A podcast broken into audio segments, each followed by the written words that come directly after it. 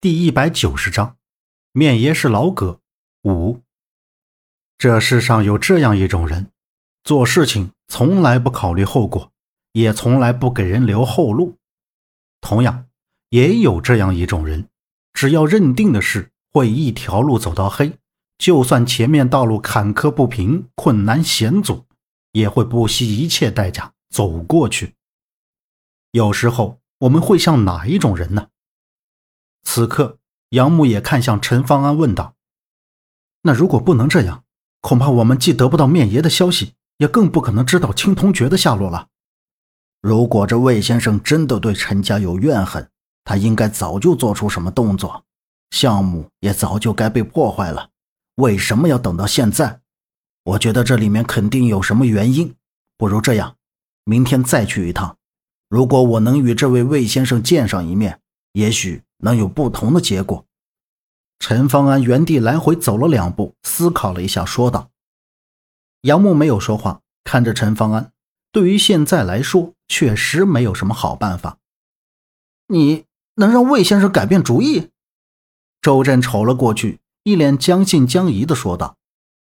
孟莎明亮的眼珠转了一圈，注视了一眼陈方安：“只要不涉及到表姐的利益，随你们怎么做。”接下来就是你们自己的事了，我走了。孟莎说着，转身甩着高高的马尾辫向门外走去。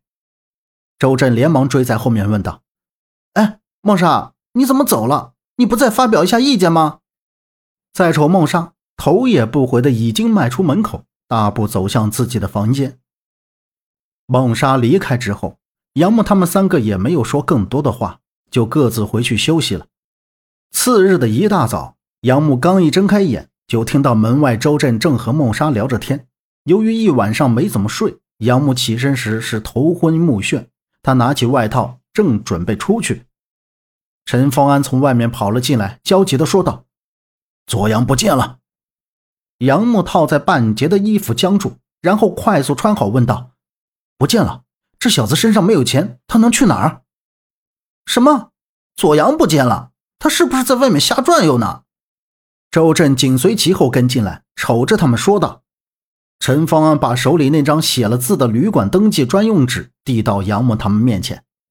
杨木接过纸，看到上面写着：‘我不给你们找麻烦了，我走了，拜拜。’哼，这小子挺有意思的。昨天晚上你给他钱让他走，他还死活不走呢。过了一个晚上，自己个儿就跑了。”周震的胳膊盘在胸前。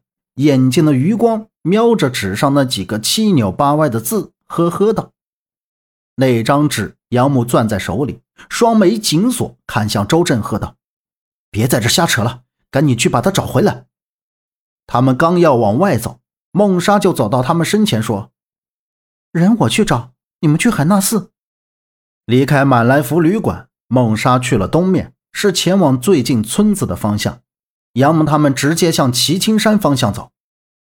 强烈的太阳光照射在杨木的头顶上，出来的时候温度还是很冷。才过去一个多小时，温度逐渐上升。他看着齐青山山顶，心里却忐忑不安。他没有担心去见魏先生，而是在担心左阳。虽然孟莎去找了，他依然没有想到左阳会突然离开。这做法太不像左阳的性格。以他的性格，他说不回去，那一定会跟着自己。他又怎么会留张纸条走呢？